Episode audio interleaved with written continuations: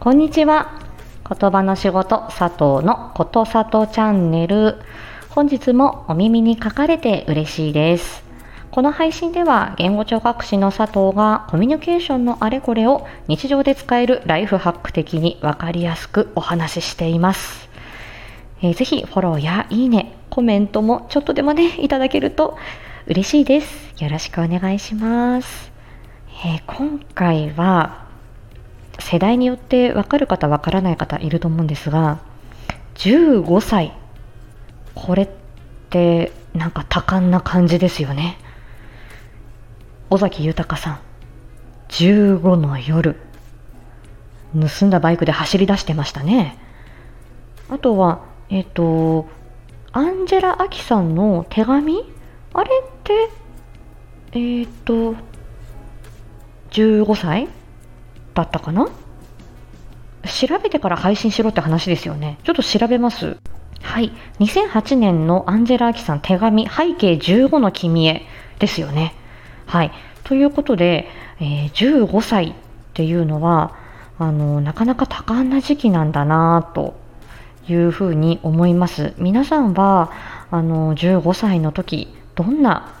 えー、気持ちでしたか、まあ、15歳以下の方はね、ごめんなさい、あのー、ね、知らねえよってことになると思いますが、15歳以上の方はね、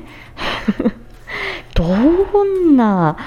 心持ちで過ごしてましたか？っていうことですよ。で、これ、中学生、中学3年生が15歳ですね。で、私個人的に言うと、これ 黒歴史なんですよね。中学生の時は、まあ、これね、私また、あの、長、ちょっと語ると長くなるんで、えー、はしょりながら行きますけれども、中学生の時は孤独でした。田舎の中学校で、で、私割と小学生とか幼稚園の頃から割とませてる子供だったんですね。どこか冷めてて、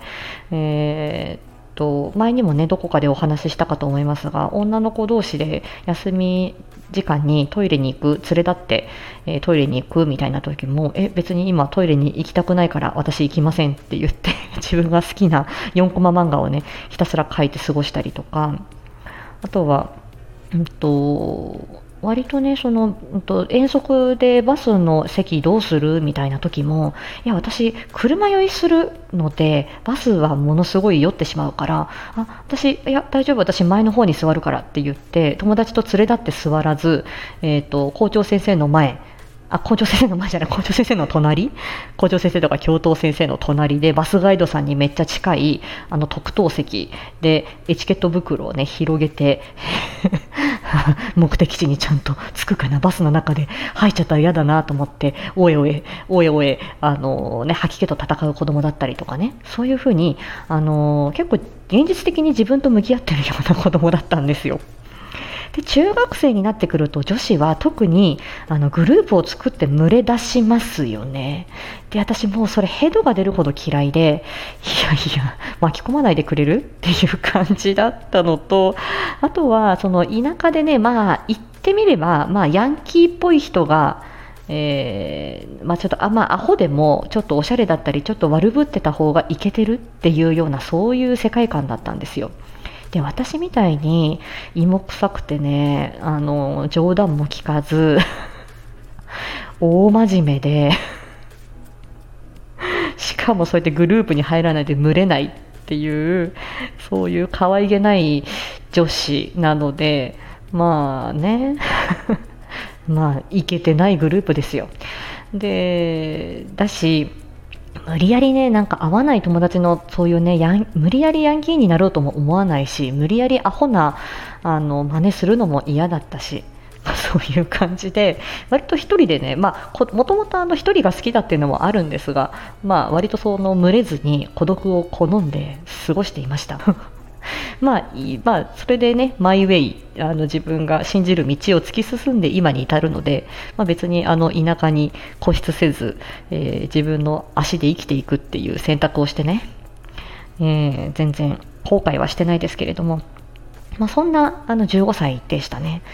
でこの15歳のあたりっていうのは、えー、っとまあ、ホルモンバランスとかね、あのあとはそういう思春期、の時なんでうーんまあ複雑ですよね。あとはそのモラトリアムということで、あの心の問題、あとは周りと比べてしまうとか、まあ、そういうようないろんな課題が出てきますよね。うん、でこれあの発達段階で言うと,、えー、とまあ、青年期児童期を経て、え、成人する前の青年期ですよね。で自我同一性といってこれはまアイデンティティ自分は自分である他の人と他の人ではない自分だっていうことで、まあ、そういうような自我同一性も持ち合わせそして同一性拡散これは周りの人に合わせるっていうような、えー、まあ、そういうような協調性をあのよれよよ余計に求められるような、えー、時期だよっていうようなことが言われています。まあ、その葛藤がありながら、えー、だんだんうんと、自分を保っていきながらどう社会と折り合いつけていくかっていうようなそこを学んでいる感じですよね自分はどんな人間なんだろう？どんな性格なんだろう？将来どのような生き方をしていきたいんだろう？っていうことをこう探し求めながらアイデンティティをこう、まあ、探していく模索していくっていうような時期ですよ。うん。ねでやっぱりここにはやはり私が先ほど言っていた、えー、仲間とかその仲間意識周りの人とどうあの合わせていくか。ただ自分が自分である自分は自分らしくいるっていうことをしながら社会に帰属していくっていうことだからちゃんと自分がどうあるべきか自分はどういう人間なんだろうっていうことをうんと、やっぱり見つめていくっていう時期ですよね。うん、だから私は、まあ、なんかもっとなんかそういうファッション雑誌みたいなのね。私と当時何だったかな？ non-no かな？うーんまあちょっと忘れちゃった。キュ CUTiE とかかな？ありましたよね CUTiE っていう雑誌。 CUTiE とか。えー、あと好きな雑誌あったんだけど忘れちゃったな。いや、あの、今で言うね、あの、道端ジェシカちゃんとかが14、5歳で、えー、ほんと、とキラキラしたモデル時期でしたよね。吉川ひなのちゃんとかも出てて、めっちゃファッションアイコンだったあの時期なんだけど、読み物としては、ああいうファッション雑誌を見て、わ、おしゃれになりたいとは思うけれども、そんな、あの、おしゃれ地域でもないし、あの、あ、現実の自分はこれ。ネクラな自分みたいなのでまあそういうふうに自分と周りっていうのを結構比べる、えー、その流行り廃りだったり自分の価値観とっていうことね。あとはその地域の特性、学校の文化、仲間意識みたいなもの。そして大きいのは、やはりもともとの自分の発達特性や、あとは身体的な特性ですよね。その太ってる、痩せてる、えー、やっぱり拒食症、過食症、いろいろね、摂食障害と言われるような精神疾患もありますけど、そういう自分が痩せたいって思ってでも、うん、と雑誌の雑誌を見て自分と相手は違うのに相手にこの憧れのそのファッションアイコンに合わせようとして、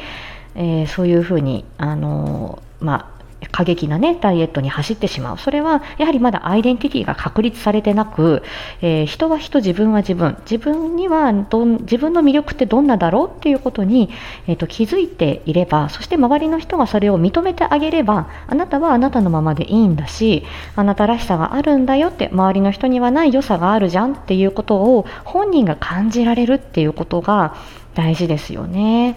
うん、であとはあのそういうね本当に体の部分体の特徴もそうだし、まあ、背が高い低いとか体型のこととかもすごく悩む。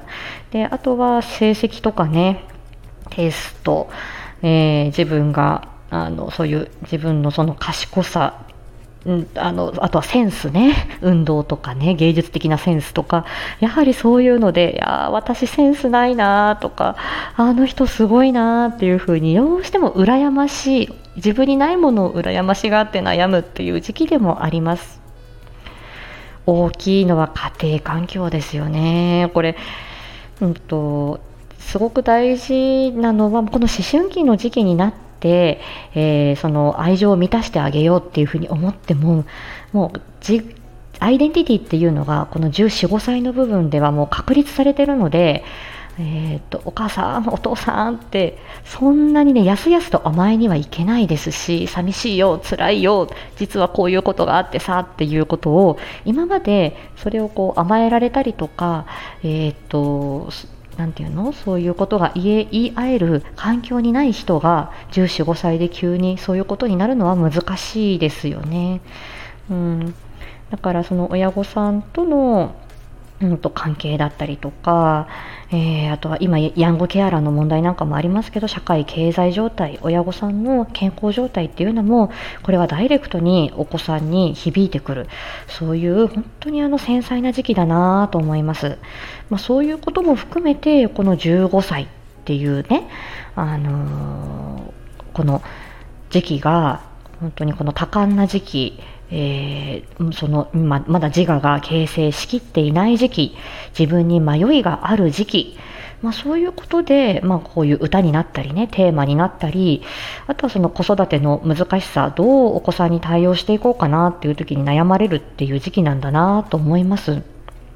ただこれはあの、まあ、私が思うにそういう葛藤があってえそこからあの成人期青年あ青年期から成人期に入っていくっていうことだと思うので、うんとまあ、それその葛藤とか悩みとかそういうのをなくすことはできないけれども、えー、まあ、そういう時期だよなっていうことを、まあ、理解してあげるっていうこと。あとはその14、5歳になる前に、えー、まあ、あの思春期になってね自我が芽生えてくるとあのそういうことで悩みやすい時期だからその前に何ができるだろうっていうことは支援者としてはあのちゃんと褒めるとか認めてあげるとかコミュニケーションのあのしあしやすいような親子関係にしとくとか助けてってあの言えるようなあのその助けてとか困ったって言えるその心の強さしなやかさあの、まあ、そういう術をねちゃんとあの身につけておこうとか、えー、そういう支援をしていこうっていうような先を見据えた支援っていうのがやはり早期療育で必要なんだなっていうふうに真面目にまた語ってしまった。そうですね。で、これね、その体のこともそうだし、あとはまあ性、ジェンダー、の部分ですよね。このまあ、私自身があんまり男らしい女らしい、えー、そこにあんまりこう特化しないで、まあ、別に自分は自分で男性っぽさも女性っぽさもどっちも持ってるような人間なので皆さんお察しの通りなのでうんあんまりそこはうんと何て言うんだろうな。あでもまあそれで悩んだ時期もあったのかな。分かんないんだけど、うん、だからそのホルモンバランスみたいなのもそうだしああ自分は男なんだ。自分は女なんだ。っていうことをまざまざと突きつけられるっていう時期でもあるからそこでその身体と身体その、えーと、身体的な性の部分と自分のその自我ジェンダーの部分とっていうのが一致するかしないかとか体の性と心の性は一致してるんだけれどもうんとまああんまりその女らしさ男らしさを押し付けられるっていうことに息苦しさを感じるっていう場合もあるでしょうしね。これ本当に15歳って深いなって思って別にこれで何か提言するっていうそういうわけじゃないんだけど ただその15の夜とかねさっきのアンジェラ・アキさんの背景15の君へ15っていうのが結構キーワードだなっていうただの雑談でした皆さん15歳の時悩まれてましたか？私結構苦しかったです15歳の時ねはい皆さんの15歳の時の思い出も聞きたいなって思ってますよはい、今日はちょっと雑談的ですいません、だらだら15分喋っちゃった。ちょっと短くしていこうと思ってます、この定期配信もね。はい、えー、何卒よろしくお願いいたします。今日はこの辺で、えー、ではまた、えー、次回お会いしましょう。ありがとうございました。